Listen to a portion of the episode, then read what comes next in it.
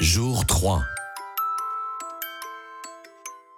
3 heures du matin, réveillé. Impossible de trouver le sommeil. Mon réveil est prévu pour 5 heures. Il est impératif que je voie mon médecin de toute urgence. Mon état devient critique.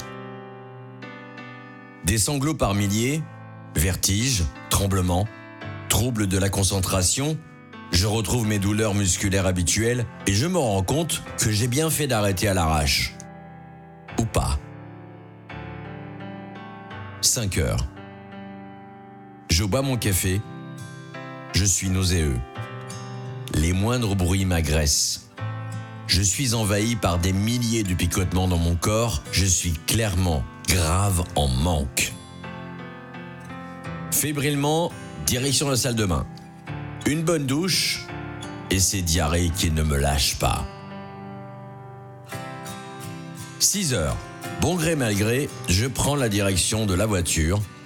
J'embrasse ma chienne. Je ferme la porte d'entrée. Je prends le volant en direction du cabinet médical. Mon rendez-vous est à 7h45. Je me dis que dans mon état, je préfère conduire prudemment à ma vitesse plutôt que de risquer la vie d'autrui. 7h15. J'arrive devant la porte du cabinet de mon médecin. Avec les plans Covid-19, les rendez-vous doivent être ponctuels et la salle d'attente limitée à 3 personnes. Même s'il n'y a pas un chat, j'attends un peu dans ma voiture en respirant profondément pour pallier à tout ce manque de produits que mon corps réclame. Me tordant de douleurs accompagnées de larmes, je me laisse aller. Je dois lâcher prise.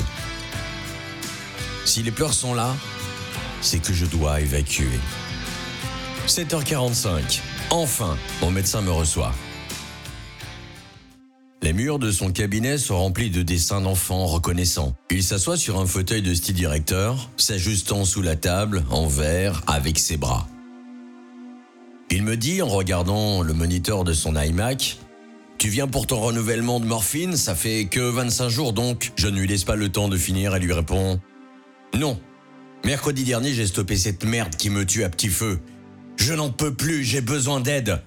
Je sais que je suis en manque et qu'il me faudra du temps pour m'en sortir. Si je viens te voir, c'est pour que tu m'aides bien plus qu'un médecin le ferait. Un silence s'installe. Ok, me répondit-il. Laisse-moi te sculpter. Tour à tour, nous nous levâmes pour atteindre une petite salle médicale où deux armoires à multiples tiroirs et la table d'examen trônent au milieu de la pièce. Il prend ma tension artérielle, m'ausculte, puis me dit avec un ton protecteur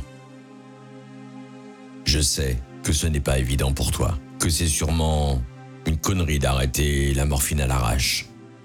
Mais ce serait encore plus une connerie si je prescrivais des doses minimes pour réduire progressivement après plus de 24 heures d'arrêt, ce qui réactiverait tes neurotransmetteurs qui sont déjà graves en manque. Il me prescrit les médicaments habituels en omettant les produits morphiniques, scannant, antiscannant, occupant. Un léger antidépresseur, Strezam, et tifoxine, composé organique de la famille chimique des benzoxazines. L'avantage, en ce qui me concerne, je n'ai aucune accoutumance. C'est avec la même prudence que je rentre, reprenant la route faisant une petite halte au magasin bio, histoire d'acheter des aliments qui me feront envie. Et croyez-moi, le choix fut rude. 21h. Je suis claqué. Mon dernier repas date de midi, et n'ayant pas d'appétit, je me dirige direction le lit.